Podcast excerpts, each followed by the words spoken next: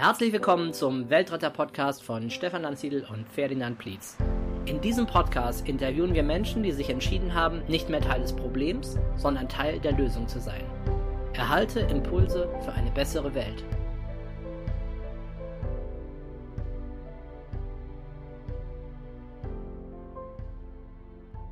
Herzlich willkommen zu einer neuen Folge des Weltretter Podcasts mit Ferdinand Plietz.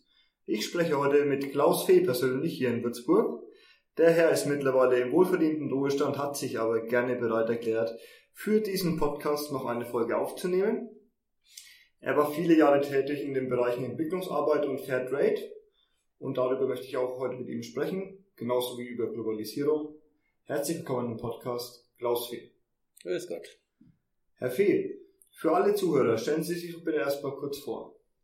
Ja, wie gesagt, ich bin äh, jetzt seit drei Monaten im Ruhestand und habe circa 35 Jahre im Bereich der Diözese Würzburg für, den, äh, für die Thematik Eine Welt, Mission, Entwicklung, Frieden gearbeitet und 22 Jahre im Bereich des Würzburger Partnercafés als Geschäftsführer und habe beide Tätigkeiten insofern verbinden können, als das eine mehr die Theorie der Hintergrund war und das andere die Praxis dessen, was man theoretisch schon versucht hat auch zu klären.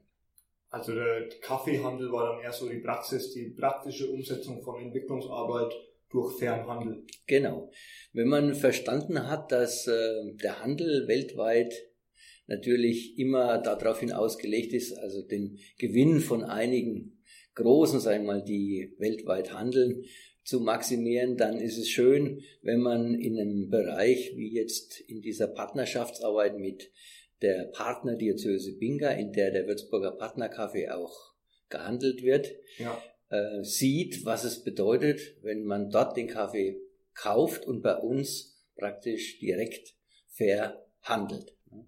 Und da auch den Mehrerlös sieht, den die Bauern dort haben, der gleichzeitig dort wieder was für die Menschen äh, an Motivation bringt, ja. weil sie für ihre Kinder Schulen bauen können, Gesundheitseinrichtungen schaffen können, Wasserleitungen bauen und eben einen Benefit haben, den sie aus dem normalen Welthandel mit dem Preis, den sie für ihren Kaffee bekämen, nicht hätten. Genau.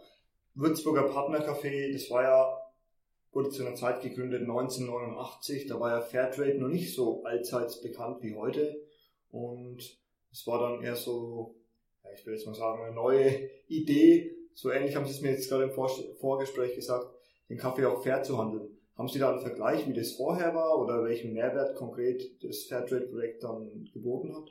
Ja, also es ist so, die, der Kaffee, also unser Kaffeeverein hat sich 99, also eigentlich erst gegründet. Ach so, ja. 98, mit 89 und ja, 98. 98. 98 und äh, da war der Gedanke der, dass wir äh, eben diesen äh, Kaffee, den es in der Partnerregion gab, eben auch anfangen wollten, fair zu, fair zu handeln. Ja. Äh, und das, äh, den Kaffeehandel gab es schon 50 Jahre vorher von Tansania, aber auch aus den Ländern wie Brasilien, Lateinamerika, hauptsächlich Mittelamerika kommt ja der Kaffee bis zum heutigen Tag aus kooperativen oder auch aus staatlichen Monopolhandel. Das war damals in den 50, 60, 70, 80er Jahren der normale Handel, dass das Staatsmonopol praktisch Kaffee in den Welthandel gebracht hat ja. und große Firmen bei uns den aufgekauft haben zu Preisen, wie er eben damals äh, zu Buche schlug. Dann haben wir äh, mit anderen eben erkannt, dass dieser Handel immer wieder die Kleinbauern praktisch äh, ja, hintergeht und die ausbeutet und gesagt, das muss ein Ende haben und wir wollen die Alternative schaffen und gesagt, wir zahlen mehr. Und zwar bis zum heutigen Tag ist es grundsätzlich so, dass im Fernhandel der Mehrpreis von mindestens 20 Cent über dem Weltmarktpreis gezahlt wird. Mhm. Also beim Kaffee ist es so und bei anderen Rohstoffen ist es ähnlich. Da wird schon mal also äh, immer eine Übermarge über dem normalen Welthandelspreis gegeben. Das ist klar. Und dann wird auch nochmal bei uns in dem Bereich jetzt Würzburger Partnerkaffee die Qualität entsprechend äh, honoriert und bezahlt. und auch entsprechend der Menge dann äh, noch ein bisschen was draufgelegt, was an Möglichkeiten da bei uns ist. Das wird, ist in ein direkter Handel, den wir da äh, angefangen haben, wo wir mit den Bauern praktisch einmal im Jahr am Tisch sitzen und über den Preis sprechen, weil der Weltmarktpreis ist zwar festgelegt, der wird ja in New York gemacht vom Kaffee. Aber der ändert sich dauernd das an der, der Börse. Der ändert sich an ja. der Börse und schwankt im Moment zwischen einem Dollar pro äh, Pfund, kann man sagen, ja und äh, Dollar 20 oder sowas mhm. war es die letzten drei Jahre so in dem Stil und dementsprechend äh, kann man noch handeln. Ne? Ja. Aber momentan ist der Kaffee auf einem Tiefstand angekommen gewesen. Also letztes Weihnachten war er so billig wie 20 Jahre nicht mehr.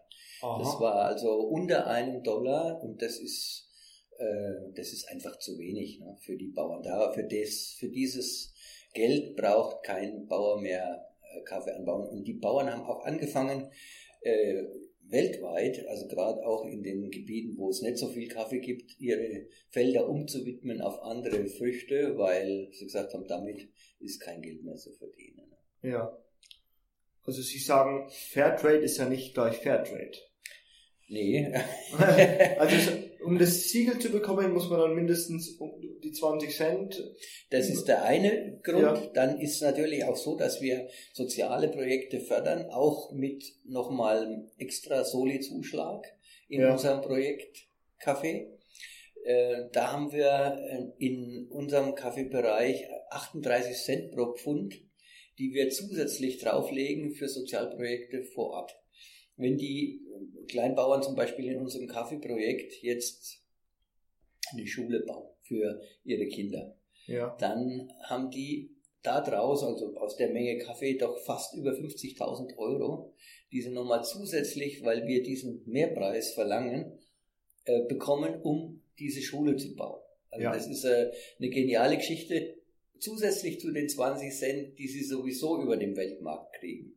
Zusätzlich, ah, okay. Also das ja. ist schon eine ganze Menge mehr. Ja. Und dann bekommen sie nochmal Zusatz, zusätzlich eben für die super Qualität. Wir haben ja nicht XY-Kaffee in unserer Tüte, sondern wir haben Doppel-A. Das ist also die beste Qualität, die man kriegen kann von denen. Ja. Das sind die Bohnen gleich groß und relativ gleich schwer. Ne? Das ist wirklich A, also 1A-Ware, würde man bei uns sagen. Und dementsprechend muss man da auch richtig Geld dafür hinlegen. Das ist also aber auch der Punkt der den fairen Handel für mich auch immer attraktiv macht, denn bisher war es so, dass wir in den äh, Fairtrade Shops, sprich den Weltläden der Region, auch gleichzeitig mit dem Fairtrade die Garantie hatten, dass da auch 1A Ware verkauft wird. Also das war nicht irgendwas, was in Mengen als Fairtrade irgendwo eingekauft wurde, sondern ja. das waren wirklich Qualitäten. Ja, das war bei den Bananen so, das war bei dem Tee so, das war bei der Schokolade so und das war beim Kaffee so. Ja. Und das hat sich mittlerweile mit dem Großhandel, wo auch diese Fairtrade-Produkte dankenswerterweise oder manchmal auch bedauerlicherweise mit äh, jetzt drin sind im Sortiment, sehr verändert. Ich denke nur an so Großhändler, die dann Bananen oder Kaffee mit eigenen Fair Globe oder Fair äh, anderen Fair-Labels äh, importieren, die dann natürlich auch den Fairtrade-Preis, also auf der 20 Cent, 20 Cent ja. Basis mehr zahlen, aber die Qualitäten einfach nicht mehr anbieten. Und wenn wir heute äh, eben von Fairtrade sprechen und uns dann die Leute fragen, ja, warum ist euer, Kaff, euer Kaffee dann immer noch 50, 60 Cent teurer als der bei dem Großhändler, bei dem äh, Konzern, der da eben billiger produzieren kann, da muss man sagen, die haben erstens die Qualitäten nicht in ihrer Tüte und zum anderen sind es zum Teil auch quersubventionierte äh, Dinge, die dann so zu Buche schlagen, dass man sagt, also wenn zum Beispiel ein Großhändler wie Darboven oder oder so ein anderer großer Kaffeehersteller mhm. Fairtrade macht, dann ist es dem egal, ob der Fairtrade-Kaffee für 7,50 Euro oder 8 Euro verkauft wird, weil äh, das macht er bei seiner Mischkalkulation so, dass er da eben mit einem anderen äh, Kaffee das durchaus auffangen kann. Das kann der Fairtrade-Händler, der nur mit fair gehandelten Kaffee und Produkten wirtschaftet, natürlich so einfach nicht machen. Ja, klar. Und das ist für uns ein großes Problem. Ja, klar. Das ist im Bio-Bereich auch so, wenn wir jetzt sehen, dass die Discounter, die bieten jetzt auch Bioprodukte an, was ich auch irgendwie gut finde, weil Bio soll sich ja durchsetzen, meiner Meinung nach. Aber trotzdem ist es nicht vergleichbar, wenn man, wenn man mich dann fragt mit meiner Ökokiste, warum ich, warum es bei mir deutlich mehr kostet, ist auch genau der gleiche Punkt. Weil ich eben keine Mischkalkulation zwischen konventioneller Ware und Bioware mache, sondern nur hochwertige Bioware beziehe und darauf meinen Aufschlag machen muss. Und so kommt es eben zustande, dass zum Beispiel Aldi, der ja jetzt der größte Biohändler in Deutschland ist, dass der natürlich viel günstiger anbieten kann. Verrückt, ja. Ja, dann ist das jetzt bei, bei Kaffee genauso, das ist interessant. Ja. ja. ja. Es ist immer dasselbe, weil das Marktsegment eben von den Konzernen aufgegriffen wird und man da eben auch noch versucht, das mitzunehmen, was da mitzunehmen ist, weil der Kunde und das ist, finde ich, also das ist die Arbeit, die ich ja auch gemacht habe, die 30 Jahre. Wir haben versucht, 30 Jahre lang Bewusstseinsbildung zu machen, um den Menschen vor Ort, hier in der Region Würzburg, Unterfranken, mhm.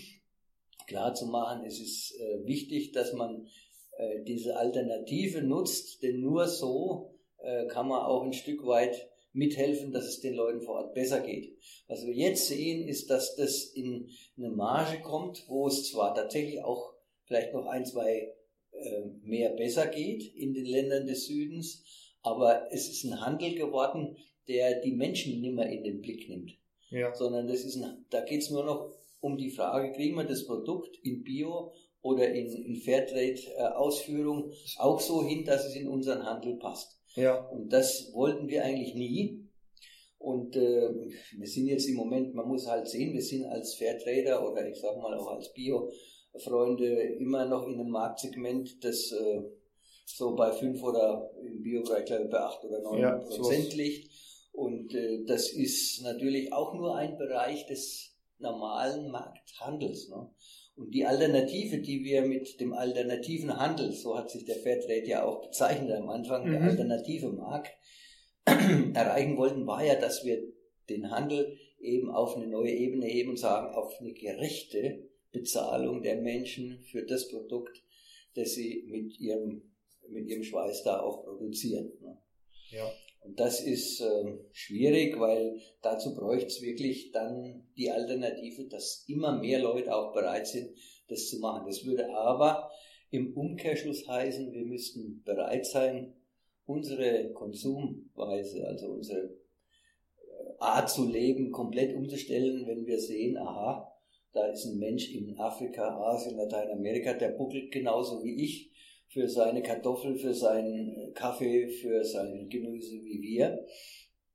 Nur er kriegt es nicht bezahlt, was er dafür bezahlt kriegen müsste, weil er ja zum Beispiel auch kein Auto hat, keine Flugreise macht, keine drei Urlaube im Jahr machen kann und deswegen sagt er, ja gut, ich bin schon froh, wenn ich fünf Euro für das Kilo sowieso überhaupt kriege. Ne? Und, ja. Aber eigentlich stehen ihm acht oder neun Euro für das Kilo Kaffee zu, ne? so nach dem Motto, wenn er das äh, nach den Regeln unseres Wohlstandsmodells äh, kaufen wollte. Ne?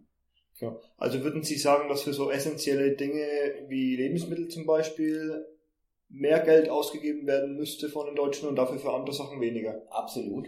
Also das ist äh, für mich persönlich überhaupt keine Frage mehr. Ja. Ich meine, ich habe das Glück, in Anführungszeichen, dass ich mir das leisten darf oder kann und ich tue es auch, weil ich der Meinung bin, äh, jeder, der für ein gutes Produkt arbeitet, soll dafür auch bezahlt werden. Ja. Und wenn mir dann dafür das Geld für äh, den Urlaub in sowieso nicht reicht, dann muss ich sagen, will ich auch nicht. Und mein Ziel wäre es auch, möglichst, und das habe ich versucht auch in meiner Arbeit immer wieder umzusetzen, Mitstreiter zu finden, zu sagen, wir verzichten auf diese weiten Überseeflüge und Dinge und versuchen unser Leben hier in Europa zu gestalten. Das ist ja schon ein großer Kontinent, den ja. man bereisen und besuchen kann und äh, geben dafür mehr Geld aus für unsere Lebensmittel und unsere Art des äh, Konsums oder des Miteinanders hier in, in unserer Gesellschaft. Ja, also der Meinung bin ich auch absolut. Da, dafür arbeite ich auch jeden Tag mit, in dem Bereich Aufklärung. Ja, den Leuten genau. auch klar Bewusstseinsbildung und Aufklärungsarbeit. Genau. Den Leuten klar zu machen, warum für Lebensmittel mehr ruhig mehr bezahlt werden soll und auch muss. Und das ist auch der Bereich, in dem Sie vorher ausschließlich tätig waren, in dem Bereich Bildung, sag ich mal, für eine kirchliche Einrichtung. Können Sie dazu noch was sagen? Ja, wir haben also äh, ja den Ansatz und da kämpfe ich weiterhin dafür, einfach aus, auch aus meinem Glauben raus. Also, dass wir eben sagen, alle Menschen sind vor Gott gleich oder auf der Welt, ja. Und äh, die sollen auch alle gleich gut leben können. Und mhm. von dem Ansatz her, dass wir eben uns ja nicht selber erschaffen, sondern ich sage mal in der Schöpfung hier existieren, ob uns das jetzt als Umwelt oder Mitwelt äh, mehr oder weniger bewusst ist, dann äh, sage ich, wir sind diejenigen, die auch was zu bewahren und äh, zu bebauen haben, so wie es da biblisch heißt. Und diese äh, Thematik eben sich klar zu machen dementsprechend zu verhalten, dass wir den Planeten, der ja, ja auf Endlichkeit letztlich auch angelegt ist, nicht kaputt machen von heute auf morgen, so wie das momentan sich darstellt. Ähm, das wäre so mein Anliegen und dazu braucht es eben ein paar Verhaltensregeln, die man eben durch seine Konsumgewohnheiten, durch seine äh, Kleider, Kleidungsideen, durch seine äh, eine Art der Mobilität, wie man, wo man und wie man sich äh, fortbewegt, ähm, eben viel dazu beitragen kann, wie sich das zukünftig entwickelt. Und da bin ich, äh, wie gesagt, der Meinung, dass wir da einfach ein Stück reduzieren müssen und klarkriegen müssen, ein bisschen weniger wäre mehr. Mhm. Und da haben wir äh, mittlerweile auf allen Seiten Mitstreiter, die Landwirtschaftsministerin, ich meine, ist jetzt nicht meine direkte Freundin, aber zumindest hat sie in der Theorie vom Ansatz her klar, dass ein paar Dinge geändert werden müssen. Und der, der Landwirtschaft gefallen diese Entscheidungen nicht, wenn Nitratbelastung äh, reduziert werden muss durch Düngevorschriften äh, oder Spritzmittel nicht mehr ausgebracht werden dürfen und so weiter und so fort. Verstehe ich, weil da geht es natürlich um äh, Profit und Arbeitszeit, die dann da äh, weiterhin äh, ja, zum einen reduziert oder zum anderen äh, eben dann mit eingebracht werden müssen.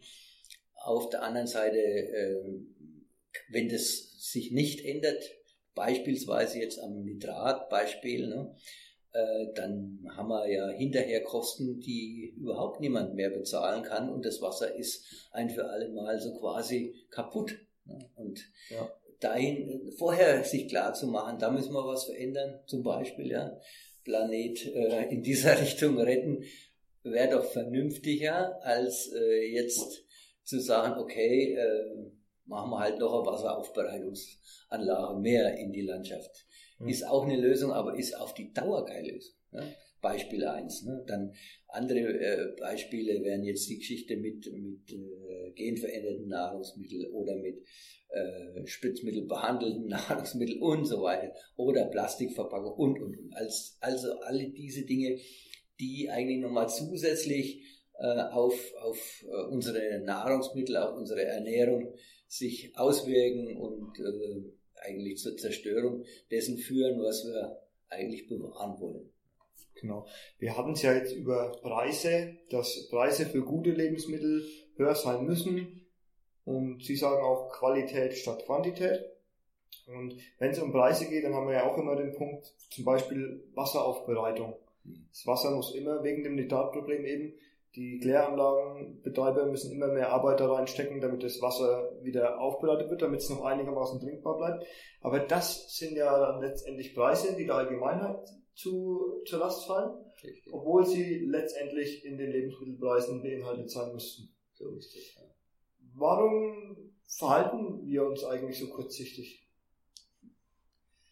Ja, ich meine, das ist halt, äh, ich kann das jetzt mit einem Schlag nicht beantworten, aber ich würde denken, dass ein Großteil ist halt unserer Werbung schuldet.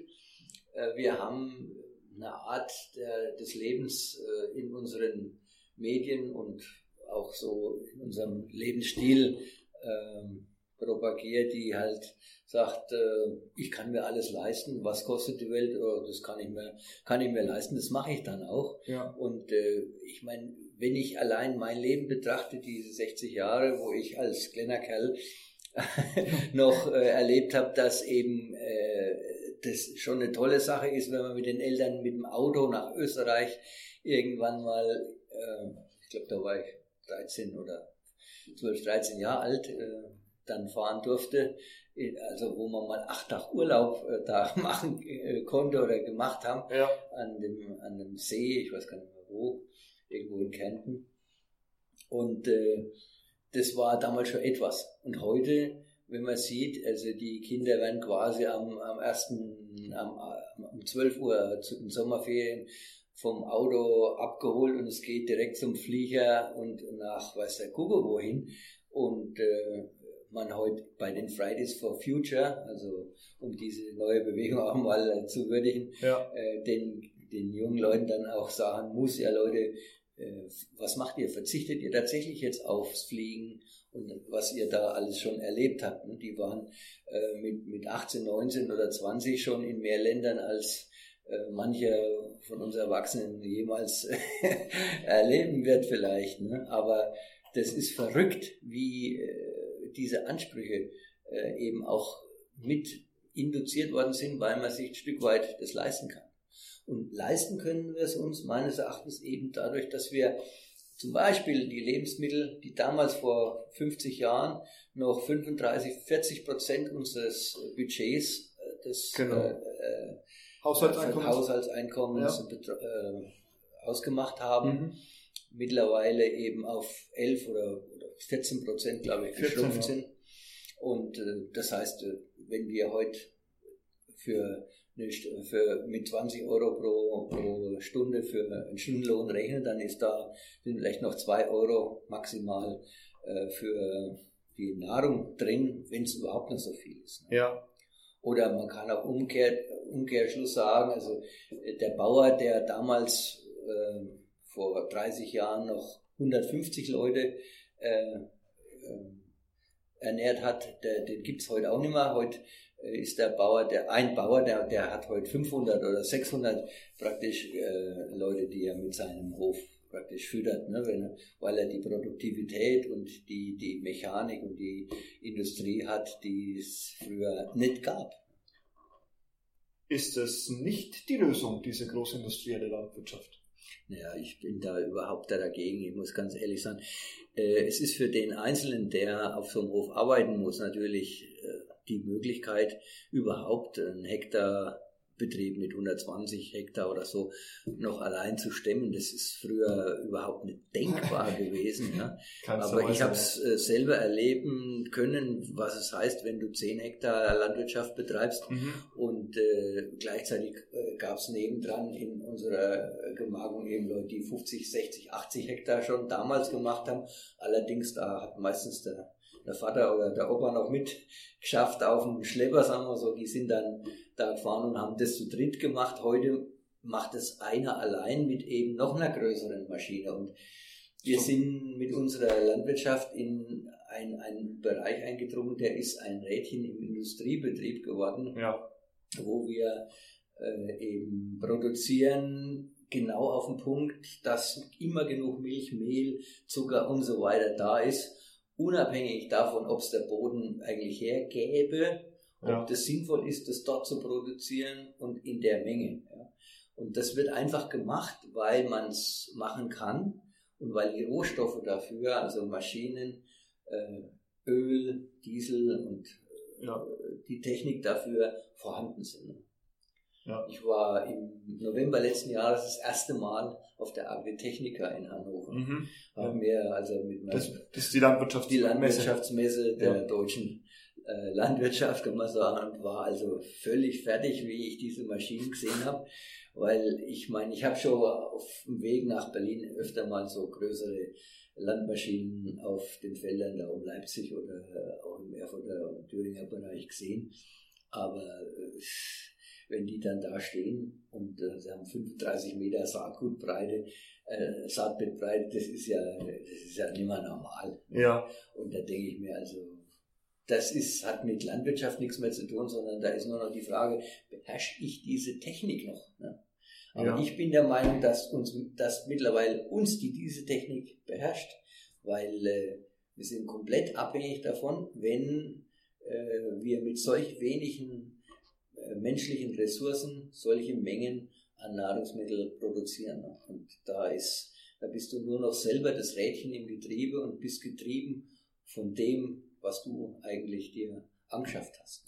Heißt das, wir machen uns letztendlich abhängig von denjenigen, die das Saatgut bereitstellen, die die Maschinen produzieren. Oder ich könnte ja jetzt auch sagen, ist doch super, wenn statt 100 Leute auf dem Hof nur noch zwei arbeiten.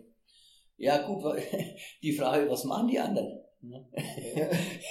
die anderen, die versuchen momentan, also das ist so meine, meine Beobachtung, dann irgendwie digital äh, den, den Graben vor meiner Haustür auszuheben. Ja? Da brauchst du aber auch irgendwelche Leute, die noch mit Hand anlegen. Und die Frage ist einfach, wie kann man die Leute noch sinnvoll beschäftigen? Ja. Und äh, wenn uns natürlich die Technik die Buckelarbeit und die, die Kreuzschmerzen abnimmt, da bin ich der Letzte, der da was dagegen hat. Nur auf der anderen Seite, jeder, der, äh, wenn, man, wenn man diese Technik eben sieht, also ich habe es an vielen Bauern jetzt schon gesehen eben, ne? die haben alle ihr Problem mit dem Kreuz, weil die sitzen zu viel auf ihrer Kiste drauf. Das, das nächste. Die sind ja. ja auch alle krank. Also das ist auch eine Technik, die krank macht, genauso wie, wie alle anderen arbeiten auch. So meine Idee wäre einfach ein Stück weit das wieder auch äh, in, in kleinere Produktionseinheiten zu splitten, damit man noch ein bisschen mehr Bewegung, ein bisschen mehr Arbeit, in Anführungszeichen auch vielleicht mit händisch noch mit reinbringt. Das würde beispielsweise in der Tierhaltung sicherlich nicht negativ sich auswirken auf die Viecher, obwohl einem da immer wieder deutlich gemacht wird, ja, es wurscht, ob du 500 oder 100 Kühe im Stall hast, die kennen dich sowieso nimmer oder du kennst sie sowieso oder nicht. Ne? Und äh, das glaube ich einfach nicht. Weil, also ich meine, wenn damals äh, der Stall 25 Viecher gehabt hat und der Bauer früh reingekommen ist oder die Bäuerin oder wenn da gemolken worden ist, dann war klar, welche Kuh wo, wie, was hat. Und die haben auch gewusst, wer da kommt und was da passiert. Ja. Und äh, diese, dieser Bezug zum Leben oder zum Lebewesen, ja, das ist das, was mir heute abgeht und ja. wo ich sage, äh, das kann nicht sein, dass wir das als Produktionseinheiten bezeichnen, wo 1 zu 150 eben bei den Kühen oder bei den Schweinen 1 zu 1500 äh, gesagt wird, ein Mann und der muss, der muss 1500 Schweine da zur Mastreife innerhalb von fünf Monaten bringen. Das kann, das kann zwar sein, das funktioniert, das sehen wir ja auch, aber das ist eine Technik, die, die macht alle kaputt, die, die, die Fleisch Qualität und die Produktion und den Mann oder die Frau, die das betreibt, genauso. Also, weil die sind ja alle nicht glücklich. Ne? Ja, ja. Also ich glaube auch, wir entwickeln uns immer schneller weiter als Menschheit und unser Wirtschaftssystem entwickelt sich auch immer schneller weiter. Auf der anderen Seite beobachten wir, dass auch die Umweltprobleme immer schneller voranschreiten. Und ich glaube, es gibt einfach einen Zusammenhang zwischen unserer Entfremdung von den natürlichen Abläufen und den Umweltproblemen. Sehen Sie das auch so? Absolut. Absolut. Ich meine, wenn, wenn man heute mit den Kindern äh, auf den Bauernhof gehen muss, damit die kapieren, dass die Kuh nicht lila, sondern eben im fränkischen Bereich rot oder äh, braun, weiß oder war oder ist. Ja? ja. Und äh, man mit Kindergärten eben auch wieder anfangen muss, erst einmal äh, im Sandkasten irgendwelche Pflänzle zu ziehen, dann muss ich sagen, also das ist zwar gut und richtig, das finde ich auch in Ordnung, nur äh, wo sind wir dann, wenn der äh, mal im Jugendbereich ist und dann weg ist von dieser Sandkastenszene, dass man da äh, gelernt hat, in Anführungszeichen, so sieht eigentlich Landwirtschaft aus, äh, der hat überhaupt nicht kapiert, wie das Lebensmittel produziert wird. Sondern der hat nur gesehen, aha, also das wächst offensichtlich tatsächlich auf dem Boden oder im, und nicht irgendwie im Supermarkt, aber mehr hat er auch nicht kapiert, meines Erachtens. Ne? Ja. Und das ist der, das Problem, dass man den Bezug zum Land nicht mehr so hat. Der, wenn die, selbst die Leute auf dem Land, die wissen zwar, da wird irgendwie auf großen Flächen irgendwelches Getreide angebaut, aber was damit passiert und, und Milchproduktion in Stellen, die halt keiner mehr sieht, weil ja. sie irgendwo weit weg liegen. Genau. Das kann auch dann sich keiner mehr vorstellen. Und diese Entfremdung zwischen dem, was unsere Lebensmittel Produktion betrifft und dem, was unser normales Leben betrifft, das, äh, das muss man wieder mehr zusammenbringen und ja, was die Tradition in den Dörfern auch hatten, da, da müsste man eigentlich wieder mehr hinkommen. Ne? Ich bin jetzt nicht jemand, der da Retro will, aber einfach, dass man auch mal diese Hintergründe und die Traditionen sich auch noch mal klar macht, bevor man sie vom, komplett beiseite lässt oder sie zum, zum, zum Brauchtum einfach nur noch, keiner weiß mehr genau warum, äh, feiert, ne? also zum Spaß, weil es ein Business ist. Ne? Ja. Und diese kleinen bäuerlichen Strukturen, die Sie eher propagieren, glauben Sie, dass diese die Welt ernähren können? Absolut. Also die Untersuchungen, die es gibt, die haben immer gezeigt, also dass mehr als im Moment sind es 52 Prozent der, der Nahrungsmittelproduktion weltweit, die von Kleinbauern ja. produziert werden. Also da habe ich jetzt äh, schon öfter recherchiert, aber es ist halt so, dass der Großteil der Menschen immer noch mit ein bis zwei Hektar Fläche arbeitet. Ja. Gerade in den Ländern des Südens, weil mehr können die im Lauf ihres Jahreszyklus gar nicht bewirtschaften mit ihrer Hacke. Ne? Ja. Aber damit können die leben und überleben. Und wenn das, äh, jetzt sagen wir mal, gerade im Beispiel Tansania, da habe ich das ja eins zu eins oft erlebt, äh, so ist, dass quasi der mit seiner Hacke und dem Verkauf von, sagen wir mal, noch ein bisschen Fairtrade Kaffee äh, überleben kann mit vier, vier oder fünf Kindern, dann äh, frage ich mich, was brauchst du mehr? Ich meine, natürlich sagt man bei uns, du willst auch Kultur und Theater und irgendwas oder Musik und was haben. Das kannst du ja auch selber machen. Das war auf den Dörfern bei uns ja auch so damals. Ne? Ja. Aber ähm, zunächst ist mal klar, die Nahrungsmittelsicherheit ist da. Ja. Und äh, alles andere, was jetzt bei uns da gemacht wird, ist halt äh, Großproduktion, die, wie gesagt, diesen Zusammenhang zwischen dem eigenen Leben und dem, was wir an, an Nahrungsmittel oder Lebensstandard uns äh, vorstellen, äh, nicht mehr zusammenkommt. Ne? Das ist schwierig. Und wenn jetzt 52 Prozent aller Lebensmittel weltweit betrachtet aus der kleinbäuerlichen Landwirtschaft stammen, was machen dann diese ganzen großen Maschinen, die bei uns über die Felder fahren? Was, was passiert dann in den großen Strukturen? Ja, das ist ja genau der Punkt, wo ich sage, die Frage ist, was machen die Leute noch? Was, was stellen die sich vor, was ja. sie noch machen könnten? Ne? Das ist also, also der, der Wahnsinn äh, schlägt ja praktisch Kapriolen, wenn sie heute das Internet aufmachen. Also ja.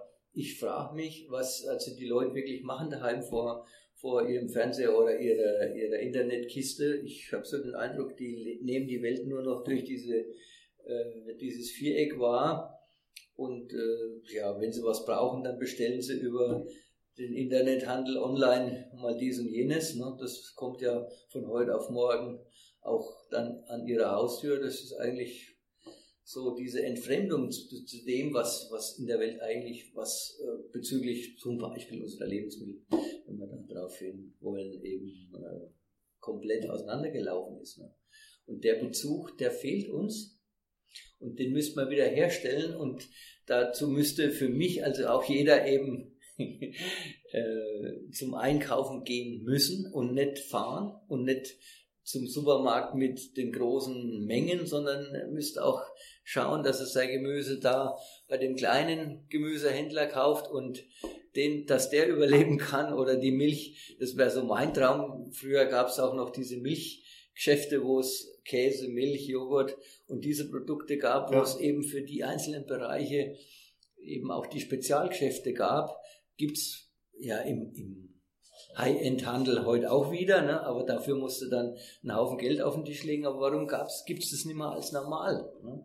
Also dass es Käse, Milch und, und äh, Geschäft gibt und eine Metzgerei und eine Bäckerei und einen Gemüsehandel, sondern es gibt nur noch alles abgepackt im, im großen Supermarkt. Ich meine, für den, der keine Zeit hat oder sich keine Zeit mehr nehmen will für Lebensmittel, ist das natürlich die Lösung. Und der hat natürlich dann Zeit, äh, wenn er Geld verdient, auch noch in Urlaub zu fahren und diesen jenes zu machen, weil das andere macht er so nebenbei mit. Ne?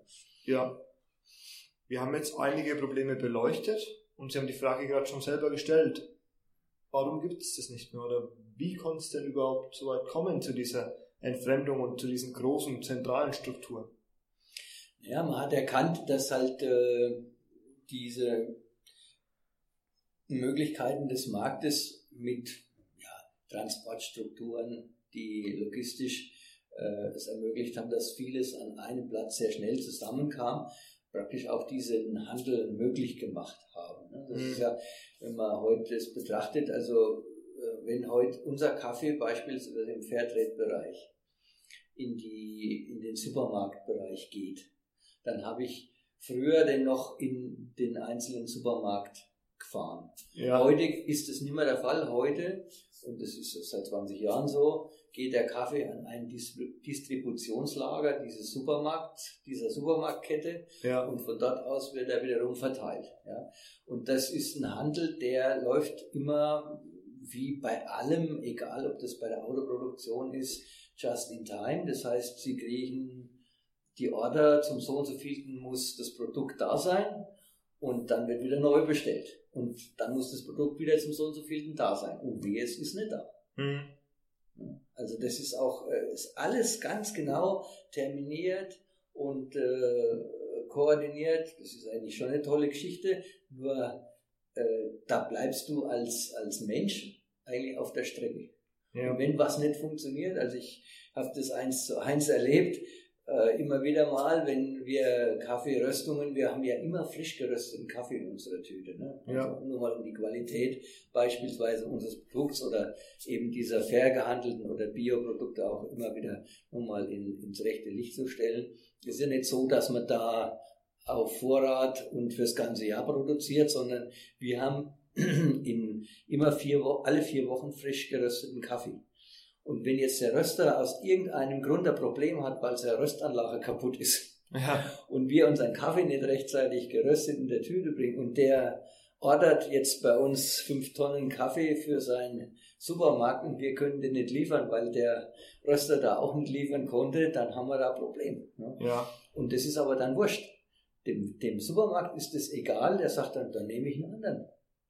Der kriegt sofort einen anderen, der das liefert. Ja? ja. Und das ist also für uns oder andere, die da mal irgendein Problem haben, oft gar nicht so einfach zu lösen, weil wir halt nicht diese großen Strukturen haben, ne, wo man sagt, oh, egal, wenn da mal was passiert, dann haben wir immer noch einmal äh, Reserve. Ne? Aber da ist es halt in so einem Handel, wo man eben äh, ja nicht auf Vorrat für, für hunderte von Jahren irgendwas machen kann, ähm, gar nicht so einfach dann in den Strukturen zu bleiben.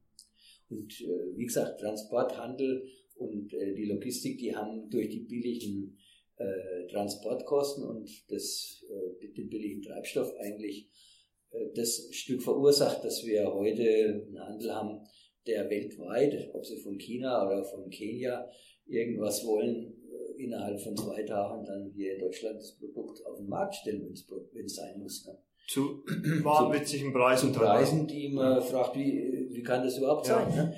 Im Winter beispielsweise Bohnen aus Kenia, mhm.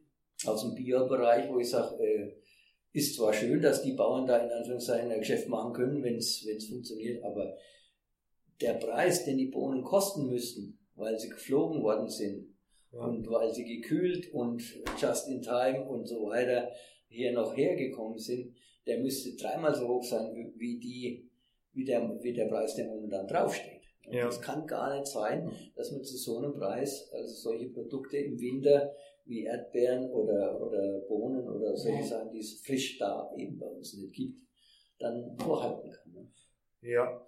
Es geht ja bei diesen großen zentralen Strukturen nicht nur darum, dass wir uns als Menschen davon entfremden, wo unsere Lebensmittel herkommen, zum Beispiel, sondern es geht ja immer auch um Macht. Und es geht ja auch in dem Bereich Handel, wo Sie sich ganz gut auskennen, bei den großen Handelsstrukturen, da geht es ja auch um Macht. Auch so im Bereich, äh, was jetzt Zölle angeht, Import, Export, da haben wir ja auch zum Beispiel haben die Europäer ziemlich viel Macht auf dem internationalen Markt. Können Sie dazu was erklären noch? Ja, es ist so, die Welthandelsstrukturen sind halt ähm, eigentlich sind ja geregelt. Ne? Es gab also die Welt Handelsorganisation, Handelsorganisation WTO, die ja. mehr oder weniger jetzt äh, machtlos am Boden liegt, weil äh, die Großmacht Amerika äh, sich da verabschiedet hat und einfach nicht mitspielt. Die haben eigentlich noch nie richtig mitgespielt, aber die haben zumindest sich ein Stück weit mit eingeklinkt. Mittlerweile funktioniert da gar nichts mehr.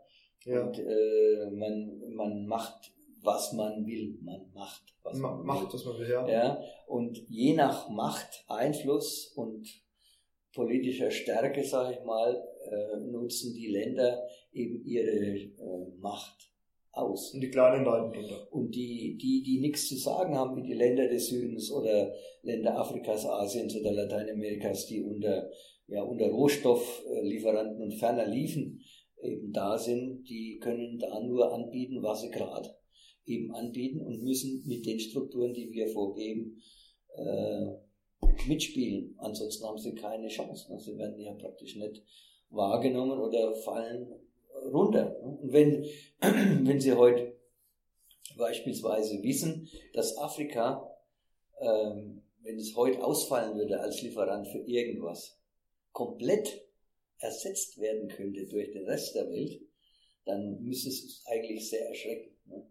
Ja. Also der Welthandel, äh, der mit Afrika läuft, ist, glaube ich, bei zweieinhalb Prozent. Echt? Ja, also oh. das ist, es ist wenig. Ne? Ja, ja. Und äh, der, das ist nur insofern groß, weil beispielsweise Südafrika oder äh, Kenia oder, oder der Kongo mit einigen Industrien oder äh, Nigeria mit dem Öl mhm. noch äh, so Einflussmöglichkeiten haben oder im Sudan jetzt die Chinesen mit dem Öl, ähm, da bestimmte Punkte, Hotspots sind, wo die, die internationalen Konzerne nicht darauf verzichten wollen, weil sie da äh, noch ihre Standbeine Sie wissen, da gibt es noch was. Ja.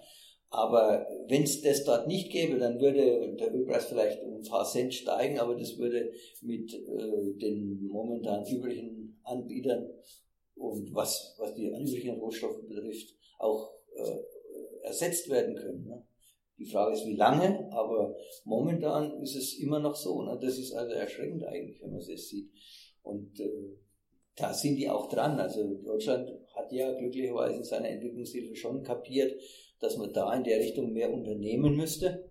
Ja. Und äh, der, der, der Entwicklungsminister äh, Müller ist ja da auch ein ganz guter Mann, der versucht, da äh, Brechen zu schlagen, aber die Schwierigkeiten der Industrie, dort nach unseren Vorstellungen ein Standbein aufzumachen, die können Sie sich gar nicht vorstellen. Also man will natürlich als Siemens in, in Tansania jetzt auch ein Kraftwerk verkaufen oder einen Staudamm oder irgendwas, wo man eine Turbine hinstellen kann. Mhm. Eine total gute Geschichte, aber wer bezahlt es? Die Tansanier können es nicht. Ja. Die haben das Geld dafür nicht. Ja. Und also muss es irgendwie über eine andere Finanzierungsmöglichkeit äh, kommen. Ne? Und dann, ja, wenn wir zu teuer sind, dann machen es halt die Ägypter, die holen sich die Teile irgendwo aus China und machen es dann tatsächlich. Ja. Aber äh, ist dann billiger und ist natürlich auch nicht die Qualität und so weiter. Aber wir sind als Europäer wieder draußen. Ne? Ja. Und diese, äh, diese Handelsstrukturen, die man da so hat auf dem großen Markt, die sind, äh, schlagen dann halt auch durch bis ins kleinste Detail. Und anfangen bei unserem Kaffeehandel und nach dem Anfang wieder herzudenken. Ja. Da können Sie das eins zu eins nachvollziehen, nur eben für uns in so einem kleinen, überschaubaren Bereich, wo es um konkrete Menschen geht. Ja. Das ist mir wichtig, dass wir halt da sehen, wir haben, es geht nicht nur um die Strukturen, sondern es geht um Menschen, ja, die dort genau, leben, genau. produzieren und auch gut überleben wollen, auch sollen. Dafür stehe ich und da möchte ich mich dafür einsetzen. Ja, für kleinere Strukturen, für fairere Preise, genau. für, für weniger Entfremdung, damit wir wieder näher an den einzelnen Menschen dran sind. Genau. Okay, jetzt kommen wir mal dazu, wie? Wie machen wir das, Herr Fee? Ja, wie gesagt, also eine Möglichkeit ist, äh, wir haben äh, die, die Entscheidung mit unserem Geldbeutel jederzeit, indem wir sagen, ich gebe mein Geld eben für, wenn ich jetzt, sagen wir mal, im städtischen Bereich wohne, äh, wirklich gezielt dafür ökologisch produzierte Lebensmittel aus. Ich kleide mich zum Beispiel mit fair gehandelten Stoffen und äh, achte darauf, dass diese äh, Kleidungsstücke eben auch mit ohne Kinderarbeit und mit ordentlichen Preisen äh, produziert und nachhaltig produziert worden sind.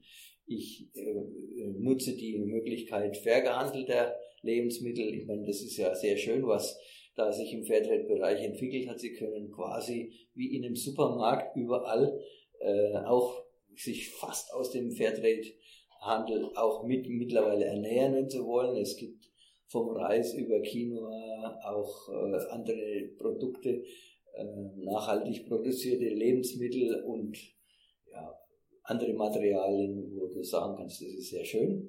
Ja.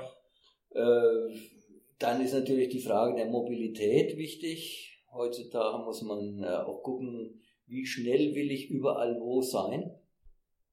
Mein Ansatz wäre, dass man sagt, äh, wir müssen gucken, also wie wir die Flugreisen möglichst vermeiden. Mhm. Äh, wenn du heute nach Tansania willst und den Kontakt halten willst, geht's mit dem Schiff zwar auch, aber dann geht's eben wieder langsamer. Ja. Und die Frage ist, wie schnell muss eben alles gehen? Ne? Ja. Also die, die Entdeckung der Langsamkeit, das wäre was, wo ich persönlich auch äh, noch hohen Lernbedarf habe. Das ist, ja, das muss ja, äh, man muss äh, immer gucken, also es muss ja immer alles noch schnell gehen. Ne? Ja. Das, äh, da müsste man auch davon wegkommen und sagen, okay, äh, mal einen Gang zurückschalten. Beispiel dafür nur in Klammern, äh, wenn man sich überlegt, ich habe angefangen mit den Kontakten nach Tansania, da haben wir noch mit Briefen gearbeitet. Mhm. Da hat ein Brief von Tansania hierher drei Wochen gedauert und ja. ein Brief dorthin hat auch drei Wochen gedauert. Das heißt, wir haben ein äh, Kommunikationsverfahren, das mindestens eineinhalb Monate in Anspruch genommen hat, ja. gehabt. Mhm. Heute, wenn uns der Partner nicht übermorgen die E-Mail beantwortet hat, schreiben wir schon aufgeregt die nächste E-Mail und fragen, bist du krank? Oder ist irgendwas passiert? Ja. Oder bist du gar nicht da? Oder was ist los? Ne? Also diese Beschleunigung, Beschleunigung der, der Kommunikation, der wirkt sich überall aus und das ist so ein bisschen auch ein, äh, eine Krux, mit Klammer zu. Also diese Dinge müsste man halt auch versuchen, mal ein bisschen wieder ins Lot zu bringen, aber das ist sehr schwer geworden, weil äh, offensichtlich man sein Leben damit so ein bisschen auch, ja, auch selber meint, so gestalten zu müssen. Diese ganzen Tablets oder WhatsApp, die wir hier dauernd verschicken und dann nochmal äh, auf den Weg bringen, das ist Wahnsinn. Ne? Also diese Kommunikationsstruktur in die ganze Welt würde äh, sehr viel helfen und hilft auch viel, ja. was äh, die Verbindung schafft und macht die Welt tatsächlich global zu einem Dorf, wie man immer hört und sagt. Ja. Aber letztlich äh, ist es so wie früher in den fränkischen, manchen fränkischen Gemeinden, da gab es ein Oberdorf und ein Unterdorf. Ne? Mhm. Und die einen waren halt die Deppen und die anderen waren halt ein bisschen die, die Öbern, ne? so nach dem Motto. Und äh, das kann aber weltweit so nicht sein. Ne? Und man müsste wirklich auch, wie, wie es da bei uns jetzt hoffentlich auch so ist, kapieren, wir gehören eben zusammen. Ja. Und, äh, da muss einer für den anderen auch ein Stück Verantwortung übernehmen. Und das Bewusstsein äh, zu liften, da, ja, da, da müsste man die neuen Medien auch mal dementsprechend nutzen. Ja. Nur wenn Sie heute unsere, unsere Medien angucken, also jetzt, gut, momentan mit diesem Coronavirus haben wir ein Problem, das weltweit äh, zu Buche schlägt und tatsächlich überall auch äh, bekannt gemacht wird, ist ja auch gut. Da wird zum Beispiel auch deutlich, wie, wie eng wir alle vernetzt sind. Und wie schnell was in die Wege geleitet werden kann, wenn ja. der Wille da ist. Ganz genau. Ja. Und andererseits war es halt so, und waren, sind die Medien einfach so aufgestellt, dass man zwar dies und jenes berichtet, aber das ganze Ding hier in, im Fernseh- oder TV-Bereich unter dem Aspekt Unterhaltung läuft. Ne? Man kann also abends sich dahin hocken und abspannen, ausspannen und man wird eigentlich nicht belästigt mit irgendwelchen äh, Themen, die zeigen, wo man was anpacken müsste. Ne? Ja, ja. Das ist dann schwierig. Jetzt haben Sie beschrieben, was wir als Verbraucher machen können. Entschleunigen, andere Mobilitätskonzepte und bewusster einkaufen. Was muss denn die Politik unternehmen? Ja, wie gesagt, die Handelsstrukturen müssten sich dahingehend verändern, dass man sagt, man nimmt ganz gezielt auch diese Partner des Südens mal in den Blick und lässt sie auch einsteigen. Man lässt sie wirklich auch einsteigen, auch wenn das Schwierigkeiten macht. Ne? Da mhm. geht auch manches und am Anfang vieles vielleicht erst schief. Und äh, man muss aber dadurch und das Vertrauen darin haben oder darauf setzen, dass das sich verbessert. Und es verbessert sich. Also die Erfahrung haben wir auch gemacht. Ja. Äh, wir haben am Anfang auch unsere Probleme gehabt und haben das aber eben, weil wir den festen Willen hatten, miteinander als Partner zu bleiben, äh, sind wir da durchgekommen und haben abgeklärt, was, wo, wie, wer äh, zu machen hat, damit es auch läuft. Die haben dann verstanden, bei uns läuft es eben so und wir haben auch ein Stück verstanden, bei denen läuft es ein wenig anders und dementsprechend können wir uns heute verhalten.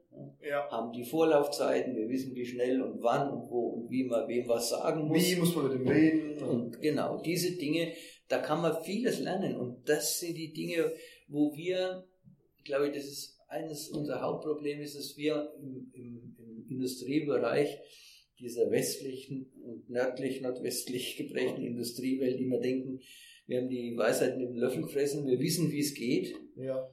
Und äh, der, der afrikanisch-asiatische, der lateinamerikanische Bauer, der ist immer höflich und äh, gibt dir auch so den Eindruck, dass es tatsächlich so sei.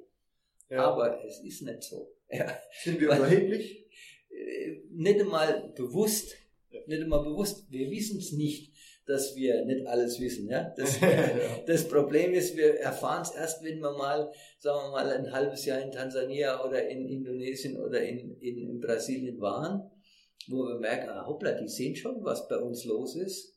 Aber äh, erstens können sie es nicht von heute auf morgen ändern und zum anderen sind die auch erstmal viel zu höflich als dass sie dir sagen, pass mal auf, das läuft bei uns aber komplett anders. Ne? Ja. Also da sind wir wesentlich kürzer angebunden, wenn ein Afrikaner nicht das macht, was er soll. Ne? Der wird sofort als äh, irgendwie äh, bezeichnet und äh, wenn er nicht so äh, von acht bis acht abends schafft. Ne? Ja, ja. Und der dritte im Bunde, also die Unternehmen, was können die tun für eine bessere Welt, sag ich mal? Puh, ja, das ist schwierig. Also es kommt darauf an, wenn es Unternehmen, weltweite Unternehmen sind, müssten die eigentlich das am, besten wissen. Ne? Die haben halt ihre Strukturen, äh, mit denen zu handeln. Die haben aber auch die Leute, die sie da kennen. Die werden aber alle auf einem bestimmten Level gebrieft und müssen nur unter dem Aspekt funktionieren, wenn sie heute ein internationales Unternehmen wie, wie Fahrzeugindustrie angucken. Ja. Ich will jetzt keine Marke nennen. Ne? Ja. Aber die sind wahrscheinlich da alle gleich und die produzieren das Teil in Tansania und das Teil in China und das Teil in, in äh, Frankreich und ein viertes Teil vielleicht in, in äh, Honduras und dann bringen sie das zusammen und dann gibt es bei uns den XY-Auto. Ja. ja. Und all diese Manager, die da in den verschiedenen Firmen sind, sind aber alle auf dem gleichen Level dieser Firma haben aber komplett vergessen, wo sie eigentlich her sind und wohin, wo, wo sie eigentlich herkommen. Ne? Ja. meines Erachtens müsste da ähm, auch ein bisschen die Struktur, das kann aber im, im internationalen Bereich, besser in internationalen Unternehmen, dann gar nicht anders laufen, sich auch ändern und sagen, ja, Moment mal, ne, so geht es nicht. Mhm. Also diese internationalen Konzerne, die haben das, diese Krux, dass das nur äh, nach dem Schema F läuft, wie wir uns das nach unseren Produktionsprozessen vorstellen. Und dass sie zentral gesteuert werden. Die sind zentral gesteuert und wer da nicht mitspielt, also ich meine, gestern äh, im Rahmen dieses Corona-Virus äh, eben gehört, dass Scheffler der, der Meinung ist, dass sie jetzt die Talsohle da in China schon durchschritten hätten ja. und äh, mittlerweile die Auftragslage schon wieder auf äh, über 80 Prozent angewachsen ist und es da auch langsam wieder bergauf geht. Das heißt also die Auslastung der Betriebe und die Produktionsweise, die dort vor Ort eben in China funktionierte, ja. auch wieder erreicht wird, wie sie sich das vorgestellt hatten oder wie das immer war. Und zum Sommer hin würden die auch wieder äh, gute Zahlen schreiben. So hatte ich das gestern eben in, in den Nachrichten gehört. Und ich meine, das ist einerseits erfreulich, weil wenn die Krankheit sich dann äh, auch wieder verabschiedet, in Anführungszeichen, und äh, da wieder was gearbeitet werden kann, ist ja auch gut. Auf der anderen Seite, wenn das nur unter dem Aspekt läuft, ne, dass man halt da wieder alles auf den Level bringt, dann äh, sehe ich die Zukunft unseres Planeten schon sehr stark gefährdet, weil äh, das Problem des Wachstums, das wir hier mit 1, 2, 3 Prozent pro Jahr äh, weltweit äh, propagieren in allen Ländern, das kann so nicht weitergehen, weil wir praktisch alle Ressourcen, auch unsere eigenen persönliche Arbeitskraft oft übernutzen ja. und äh, mit einem Faktor potenzieren, der eigentlich der Welt nicht gut tut. Das heißt, äh, wenn wir, wie das der von Weizsäcker schreibt in seinem Buch, mit dem Faktor 4 produzieren und die Welt mhm. eben äh, in, im westlich industrialisierten äh, Gelände da äh, mit, mit Wachstumsraten produziert, die die Welt viermal nötig machen würden, ja.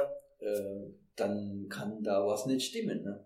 Und andere äh, haben noch nicht einmal das Nötigste zum Überleben. Ne? Also das, diesen Spagat irgendwie hinzubringen und gleichzeitig äh, die Hoffnung nicht aufzugeben, das ist schon nicht einfach.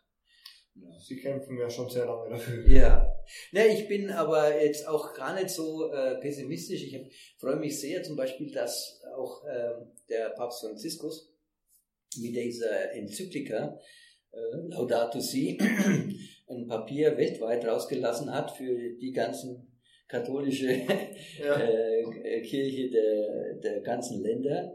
Das wird auch gut rezipiert und wahrgenommen, wo es um die, äh, wo die heißt auch übersetzt, die Erde unser gemeinsames Haus, mhm. wo er ganz klar eben allen den Auftrag gibt, genau die Gedanken, wie wir sie hier jetzt gewälzt haben, mit Ökologie und dem sozialen Miteinander mal vor Ort zu bedenken. Denn ja. es geht nicht darum, dass wir sagen, so muss es gemacht werden, sondern wir sollten miteinander, und das ist das, was ich jetzt also für mich halt äh, positiv erlebt habe in meiner Arbeitszeit in den Jahren in, der, in, in den beiden Stellen, Fairtrade und auch der Bewusstseinsbildungsarbeit, wir sollten miteinander versuchen, da dran zu arbeiten, dass wir das erhalten, was uns da gegeben ist. Und das geht auch nur so.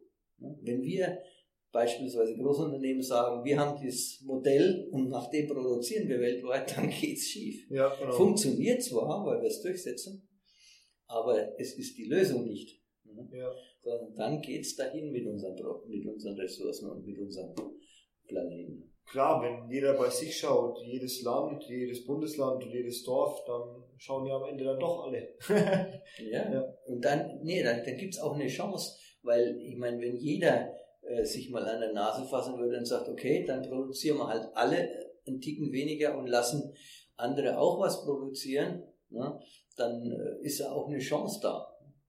Wir, wir sind beispielsweise, muss ich nochmal auf die Agrarindustrie zurückkommen, ja, auch Agrarexporteur, äh, also unsere, äh, ich weiß nicht wie viel Prozent unserer Agrarproduktion wird auch im industriellen Bereich als äh, Transferware äh, äh, praktisch exportiert oder importiert. Ne? Ja.